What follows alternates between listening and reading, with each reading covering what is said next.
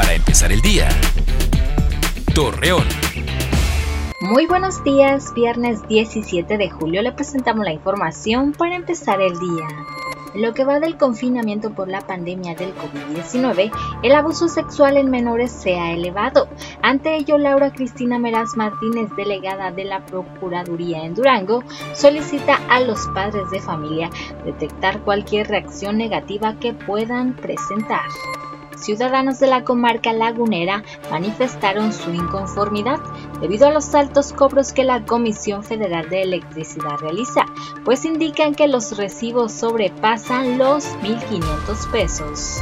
El jefe de la jurisdicción sanitaria número 6 en Torreón, Juan Pérez Ortega, informó que los consultorios médicos privados deben de garantizar que los protocolos de higiene sean los adecuados para los pacientes.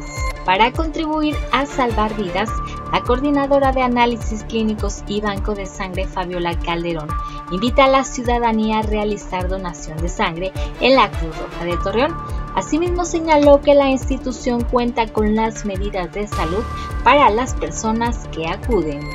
Hoy se celebra el Día Mundial del Emoji y el uso de estos iconos que están clasificados en diferentes categorías forman parte de las expresiones que los usuarios utilizan para comunicarse mediante las redes sociales.